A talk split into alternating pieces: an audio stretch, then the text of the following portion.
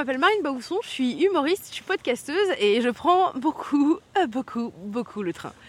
Dans l'épisode précédent, j'ai eu la chance de rencontrer Marianne Moulin, qui est formidable et qui m'a fait découvrir toutes les initiatives qu'il y avait pour les chauves-souris, les petites souris, les petites libellules, enfin voilà, tous les animaux.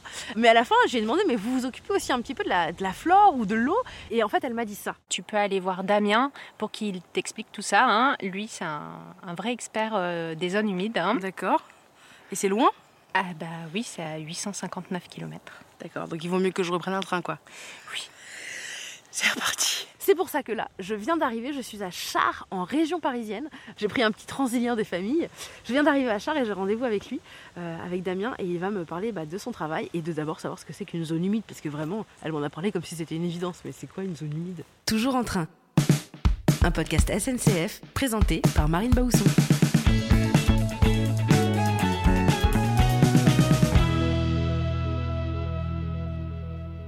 Bon, je viens d'arriver à Char.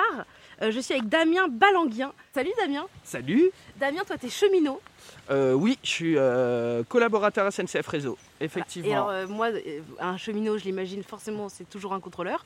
Mais toi, c'est pas ça ton travail. non, alors moi je suis expert eau chez SNCF Réseau, donc Ouais. au Centre de compétences développement durable. Et j'ai en charge la, la mise en place de la politique de l'eau, la préservation de la ressource en eau, faire évoluer les process. Moi, je pensais pas du tout qu'il y avait ce type de métier à la SNCF. Mhm. Tu savais, toi, quand, quand quand t'es rentré, tu savais que c'était possible de travailler sur l'eau? Alors euh, non, mais mon parcours est particulier puisque j'étais inspecteur de l'environnement avant, donc au ministère de la Transition écologique. Pourquoi on travaille sur l'eau à la SNCF Parce qu'en fait, on en utilise beaucoup. Euh, surtout chez Réseau, on utilise beaucoup d'eau, et notamment beaucoup d'eau potable. Et donc Mais l'idée, pourquoi faire? Ben, pour nettoyer les engins, nettoyer les trains, euh, nettoyer les voies pour euh, tous nos process euh, locaux de graisse, euh, ce genre de choses. Et donc, du coup, toi, ton travail consiste à. Ça consiste à faire évoluer les process et au lieu d'utiliser d'eau potable, d'utiliser soit de l'eau pluviale, soit de la réutilisation d'eau usée, soit de la réutilisation d'urine, de pouvoir diminuer notre consommation d'eau potable, et notamment dans le cadre de la sécheresse, on l'a bien vu cet été, et donc d'utiliser d'autres ressources en eau. Aujourd'hui, du coup, c'est on simplifie ces process. Tu dis, il faut trouver de l'eau, effectivement, qui n'est pas potable. On Mhm. la trouve où, cette eau? Euh, ben on, elle tombe du ciel tous les jours. Surtout par chez moi en Bretagne. Donc euh, oui, l'idée ensuite c'est de, de pouvoir bah, la récolter. Le plus dur c'est de pouvoir euh, la capter, la récolter et la réutiliser. Et vous la récoltez où? Ça veut dire qu'il y a des seaux à. Des cuves Il y a des cuves? Exactement. Genre sur les bords des voies? Ça peut être le long de bord de voie, le long des centres de maintenance, parce que c'est là qu'a le, le- le- principalement le nettoyage. Et c'est là qu'effectivement il y a des cuves. On a des compteurs, ça nous permet de voir un petit peu quelle consommation qu'on a de cette eau et la consommation d'eau potable du coup qu'on préserve. Et ils l'utilisent en fait directement en installant les karchers directement aux cuves. Il existe même maintenant des murs d'eau.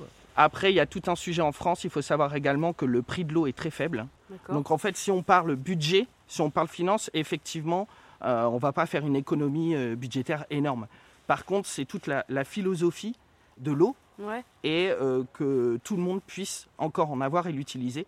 La philosophie, c'est là, c'est de pouvoir préserver les nappes, préserver les cours d'eau et d'utiliser d'autres types d'eau. Pourquoi toi tu travailles principal- enfin, principalement sur l'eau? Qu'est-ce qui t'intéresse en fait dans ces sujets? Alors, euh, de base, moi, quand j'étais petit, je voulais travailler avec les dauphins. Ah, donc vraiment tu fais pas du tout ça. Non, du tout. J'ai toujours été attiré par la mer, par l'eau. J'ai fait des études en biologie pendant 10 ans, euh, surtout tourné vers la côte, euh, vers euh, les milieux comme ici à Char, les espaces naturels sensibles comme les zones humides.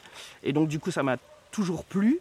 Et au fur et à mesure de l'évolution de mes études, j'ai une appétence pour le droit de l'environnement. Et donc du coup, j'ai essayé de marier les deux. Et euh, là, mon idée maintenant, c'est de pouvoir sensibiliser sur tout ce qui est lié à l'eau et Ouais. comment préserver en fait ces espaces. Tu nous as parlé des zones humides. Oui. Je ne sais pas ce que c'est qu'une zone humide. C'est un espace naturel, protégé, qui a trois fonctions principales de richesse en biodiversité. On a vraiment des espèces de faune et de flore typiques de ces espaces qui n'existent pas ailleurs. Ça a un principe de filtration, d'épuration. Ça permet d'épurer les sols, notamment dans les, les sols qui sont pollués, près des anciennes entreprises notamment. Ouais. Et ça a aussi une fonction, euh, je dirais, de régulation de l'eau. Ça capte l'eau quand on est en période de crue, l'hiver, Ouais. et ça le rend l'été, et ça permet de limiter les sécheresses. mais c'est un, processus naturel? Oui, c'est un processus totalement naturel. C'est pour ça que les zones humides, ce sont des espaces qui sont à protéger. Il y en a très très peu. Hein. Nous, par exemple, en Ile-de-France, sur le foncier SNCF Réseau, on en a établi 36 qui sont vraiment avérés. Donc c'est grand quand même le... Oui, c'est 36 avec des surfaces qui sont plus ou moins grandes, mais il faut savoir que depuis 1940, 70% des zones humides ont disparu sur le territoire français. Ah Et ça fait depuis combien de temps que la SNCF euh, essaye de préserver les zones humides? On va dire que cette action euh, a commencé en 2019 par une cartographie euh, des zones humides. Donc notre idée principale, c'est vraiment de pouvoir cartographier sur l'ensemble du foncier SNCF Réseau bah, notre propriété en fait. On est propriétaire de combien de zones humides vous, gérez des zones humides parce qu'elles sont sur votre terrain. Exactement, tout à fait. C'est exactement ça. Là, là en plus, euh, on vient, en fait, on est au tout début. Là, je ne sais pas où tu vas m'emmener. Tu m'as dit, j'espère qu'il y aura encore des fleurs. Oui. Là, euh, en fait, tu, nous as ouvert quand même un endroit. Là, on n'est pas dans un endroit qui est passant. là, c'est que des agents SNCF. Tout à fait. Est-ce que, alors, est-ce que je vais te dire une phrase que je n'ai jamais dite à personne. Oui. Est-ce que tu veux bien me montrer ta zone humide? Eh ben, avec grand plaisir. Donc là, on marque, effectivement, c'est une espèce de grand couloir. Il y a quand même. Euh, Exactement. C'est, on est quand même sur un chemin qui est grand comme une. Euh, bah, je dirais comme une route pour une bagnole, quoi. C'est une ancienne voie de service. Et donc, la, zone humide que l'on avait cartographiée fait à peu près 300 mètres de long. Ok. Ah oui, il y a un panneau là. 4 euh, à 5 mètres de large. Voilà un peu le type de panneau que l'on installe sur toutes les zones humides que l'on a cartographiées. L'idée, c'est que les, les agents qui viennent travailler ici sachent que c'est une zone humide réglementée et donc du coup pas de stockage, euh, puisque en fait détruire une zone humide, ça peut, être, ça peut faire l'objet d'une sanction administrative ou pénale. C'est un délit. D'accord. C'est encadré par Mais le code. on n'a même pas le droit d'y marcher? Tu peux y marcher, par contre si tu as un impact sur la flore, on peut estimer que oui. Faire gaffe quoi. C'est pour ça que je parlais de préservation en fait. On a une richesse de faune et de flore, on a des avantages à pouvoir préserver la ressource en eau grâce à ces milieux. Et ensuite, là, ce que l'on a fait ici, c'est localement, il fallait enlever euh, les espèces qui ne sont pas typiques de zones humides, euh, il fallait débroussailler. il y a une liste euh, qui existe, hein, qui est dans un arrêté, je ne vais pas rentrer dans les détails, mais où on a une liste de l'ensemble des espèces de flore qui sont typiques de zones humides. Ici, grâce à un chantier d'insertion, donc on a fait venir des personnes qui sont en réinsertion et qui sont en formation dans le paysage. Eh ben, ils sont venus débroussailler, ils sont venus éclaircir la zone pour que l'espèce que je vais essayer de retrouver, qui est typique des zones humides, puisse reprendre pleinement sa place. On dit que c'est une zone humide parce qu'il y a un lac dedans? Non, parce qu'en en fait, euh, alors à côté, tu as un cours d'eau qui s'appelle la Vionne. Et en fait, souvent, les cours d'eau, ils sont accompagnés par une nappe, une nappe phréatique. Et donc, du coup, elle va bouger cette nappe. Elle va circuler selon le niveau du cours d'eau. Et donc, tous les milieux, souvent, qui sont de part et d'autre, eh ben, ils vont être plus ou moins en eau. Et c'est ça qu'une zone humide. Une zone humide, c'est qu'elle est plus ou moins en eau. Et c'est ça qui crée euh, ce sol typique ou cette flore typique. D'accord. Tu fais quoi là? Alors là, je suis en train d'essayer de, vous, de retrouver l'espèce typique de zone humide et essayer de vous montrer à quoi elle ressemble. ben voilà. D'accord, donc pour moi, ça ressemble juste à une mauvaise herbe, quoi. Exactement. Et ça, c'est de la prêle des marais. D'accord. Et la prêle des marais, c'est une espèce typique de zone humide. Et comme tu peux voir, elle fonctionne par tâche. Et donc là, tu vois, tu en as là. Après, juste là, juste derrière, on en ouais, voit. Oui, il y, en a, y en a un peu partout. Et en fait, l'idée ici, c'est qu'elle puisse recoloniser jusqu'au bout. Tu, penses que vous faites le max? On peut toujours faire mieux. On a établi une cartographie des zones humides dites avérées. Alors, je vais rentrer un petit peu dans les détails, c'est important. Comme je disais au début, on, on en a 36 établis pour à peu près 10 hectares. Sauf qu'il existe ce qu'on appelle une cartographie des zones humides dites potentielles, ce qu'on appelle la classe B. D'accord, ou genre on n'est pas sûr Et on n'est pas sûr. Et ça, c'est de la responsabilité du propriétaire de déterminer si c'est, si vraiment une zone humide ou pas. Et donc ça, nous, ce qu'on a fait depuis 2020, c'est une cartographie des zones humides potentielles, classe B. D'accord. Et maintenant, au fur et à mesure, euh, moi, je vais faire des tournées terrain. Et euh, j'ai une tarière, donc une sorte d'un matériel, une sorte de manivelle, où je fais des trous et je vérifie dans le sol est-ce que c'est un sol typique de zone humide ou pas. C'est toi qui le fais vraiment C'est moi qui le fais. C'est-à-dire que toi, es... parce que moi, je me... en fait, à chaque fois que je rencontre quelqu'un, il y a quand même une petite part de moi qui se dit non, mais c'est quelqu'un qui est dans un bureau, qui là, exceptionnellement, a mis ses chaussures de, de rando et qui, euh, et qui va me montrer un truc en disant attends, je vais te montrer. Mais si ça se trouve, tu me montres des pistolets, de toute façon, moi, je connais rien. Ce que je veux dire, c'est que là, toi, c'est vraiment ton travail de terrain, quoi. Ouais, c'est-à-dire que moi, je fais des pré-diagnostics. Parce que je ne suis, pas, euh, je suis pas agréé, agrémenté, euh, expert zone humide. Par contre, je fais des pré-diagnostics et ça me permet ensuite derrière de solliciter des bureaux d'études spécialisés sur un, ensemble de sites et que eux ensuite derrière puissent euh, vraiment nous, faire des rapports qu'on puisse transmettre auprès des services de l'État. d'accord. La, question des zones humides, c'est vraiment une question qui est en rapport beaucoup avec les végétaux, mais pas tellement avec, avec la, la, faune. Alors la zone humide, elle va se caractériser de deux sortes. Soit par le sol, ou par la flore. Je rebouche sur ce que tu disais sur la faune. Forcément, là, on ne va pas parler de faune. Par contre, c'est un espace où une faune typique vient y vivre, vient se nourrir, vient se protéger des prédateurs. Et, cette zone, elle, enfin, ces, animaux-là, ils venaient avant que ce soit tout débroussaillé ou, juste là maintenant, c'est encore plus, plus agréable encore ben, On va dire que là, c'est plus adapté à leur cycle de vie puisque c'est vraiment retrouver une zone humide. On ne va pas avoir les mêmes espèces si on est dans une forêt, euh, si on est, euh, j'ai élargi le débat, mais sur, dans une savane, un désert. Et donc du coup, forcément là, les espèces, on leur donne un gîte et on leur dit, bah voilà, là c'est votre espace et donc forcément, ça va en attirer davantage. Moi, il y a un truc que tu m'as dit tout à l'heure qui m'a vachement intrigué. Depuis tout à l'heure, j'y pense. C'était intéressant, hein, les trucs sur les zones humides. Mais là, vraiment, j'arrête pas d'y penser. Et je sais que tu sais ce que c'est. oui, c'est la valorisation de l'urine. Oui, c'est quoi cette histoire d'urine? Excuse-moi. Alors, avant qu'on mette en place euh, l'ensemble des réseaux d'assainissement, la plupart des agriculteurs, en fait, ils utilisaient de, l'urine pour faire de l'épandage, pour nourrir la terre. D'accord. Maintenant, depuis qu'on a créé des réseaux euh, d'assainissement, qui euh, nécessite beaucoup d'entretien, beaucoup de maintenance. On s'est dit pourquoi pas travailler sur l'urine, qui est une ressource, un fluide comme un autre. Euh, puis qui est gratos, je veux dire. Euh. Exactement, qu'on pourrait enlever des réseaux. L'idée de pouvoir collecter l'urine de nos agents. Et ensuite, il y a tout un process euh, bactériologique. Ah, c'est des agents, c'est vraiment des agents. Exactement. Ah, les gars, ils donnent de leur personne. Exactement. Donc l'idée là, on va faire un premier test à Drancy. Donc on va installer des, des trottoirs et l'idée c'est de pouvoir euh, sensibiliser les agents à l'urine est une vraie valeur, à une vraie valeur.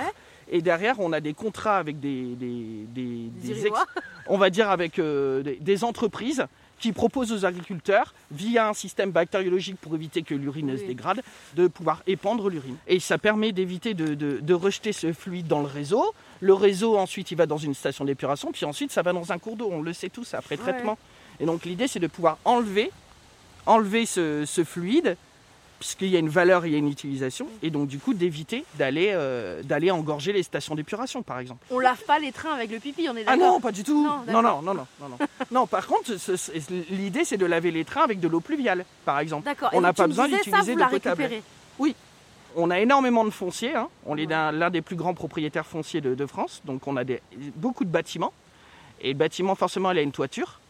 Et donc, au lieu de laisser l'eau ruisseler sur cette toiture et ne pas s'en servir, c'est d'y mettre des cuves en bas avec des gouttières, de la récupérer et ensuite que nos agents viennent utiliser, au lieu de, se brancher au réseau euh, d'eau potable avec leur karcher, qui viennent se brancher aux cuves et qui puissent nettoyer euh, l'ensemble des, outils et des engins. Mais c'est aussi simple en fait. Oui. Euh, c'est quoi l'initiative dont tu es le plus fier? Je dirais c'est le, fonctionnement de l'équipe du Centre de compétences développement durable où on est vraiment différents experts dans différents domaines. Cette équipe, on se déplace beaucoup dans les colloques, dans les conférences, dans les séminaires, et en fait on s'alimente d'innovation. Moi, ce que je suis le plus fier, c'est que j'ai un terrain pour rendre opérationnelles ces innovations et permettre à mon entreprise de se développer et de participer pleinement à la transition écologique. Je suis très fier de ça. Le challenge, il est là, c'est de pouvoir rendre un process, une innovation sur un site, de pouvoir l'industrialiser sur l'ensemble des sites. On a le, déploiement de l'éco-pâturage, où euh, ça nous permet en fait de, maîtriser la végétation et euh, du coup euh, d'éviter à nos collaborateurs de, devoir passer de très nombreuses fois pour retirer les espèces exotiques envahissantes. Donc on met en place des, on met des moutons et des chèvres. Alors ils sont parqués, hein, ils vont pas se balader sur les, sur, les rails. Non, du tout. Mais l'idée c'est de pouvoir entretenir nos talus de part et d'autre et euh, euh, d'utiliser moins de moyens mécaniques, donc euh, moins d'énergie fossile, d'utiliser moins de produits chimiques, ce genre de choses. Il est très important de sensibiliser les collaborateurs internes, puisqu'ils n'étaient pas sensibilisés notamment aux autres ressources en eau. Donc du coup ensuite le plus compliqué étant de les tenir, de leur présenter les choses, de leur dire que ça ne va pas changer leur travail, ça va juste simplifier et permettre de préserver l'eau et qu'on en est toujours un peu au robinet. Merci mille fois pour, ben, merci à toi. ce moment passé avec toi. Euh, j'ai appris encore des choses, j'ai appris des nouvelles, des nouvelles facettes euh, de la SNCF, enfin voilà, de tout, de tout ce que vous faites en fait. Je trouve ça génial. Et, euh, on rencontre toujours des gens passionnés quoi. Et ça c'est fou. Je trouve ça génial. Je te remercie en tout cas pour cet échange. Voilà, j'ai quitté Damien, heureuse d'en avoir appris un peu plus sur les zones humides et les utilisations de l'eau que fait la SNCF. C'était le dernier épisode de cette saison de Toujours en train. C'est un podcast pour lequel j'ai pris 11 fois le train, mis 6 fois des gilets orange fluo, 3 fois des chaussures de sécurité immondes, où j'ai mangé 4 menus des chefs, où j'ai eu la chance de découvrir la maison SNCF, ses innovations, son engagement, ses salariés généreux et passionnés. Bon, et on va pas se mentir, j'ai aussi appris à conduire un train et ça c'est vraiment trop cool. J'ai aussi pu voir que la SNCF n'est pas parfaite, mais qu'elle le sait. Tous les gens que j'ai rencontrés m'ont dit oui, on peut faire plus, bien sûr, mais on fait déjà plein de choses et du mieux qu'on peut pour avoir le moins d'impact écologique possible. Et moi, je pensais pas qu'il y avait autant de métiers différents qui se cachaient sous le mot cheminot, et j'ai été sincèrement bluffée de tout ce que j'ai découvert sur cet outil dont je me sers tant, le train. Merci à la SNCF de m'avoir offert la possibilité de vivre ces aventures. Merci aux agents qui m'ont tous et toutes accueillis les bras ouverts. Et je ne sais pas si vous le savez, mais à la SNCF, tout le monde se tutoie, c'est la règle. Alors merci à toi aussi, auditeur, auditrice, d'avoir écouté notre podcast et à bientôt. Mesdames et messieurs, dans quelques instants, nous arrivons en gare, le terminus de notre train. Nous vous rappelons que la descente de ce podcast s'effectue à l'arrêt et à quai. Merci de veiller à ne rien laisser à votre place avant de descendre. La SNCF et l'équipage de ce podcast vous remercient de votre confiance et vous souhaitent une agréable journée.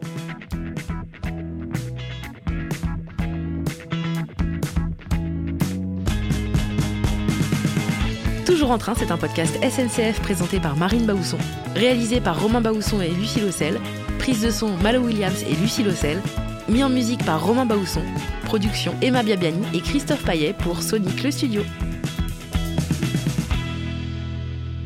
SNCF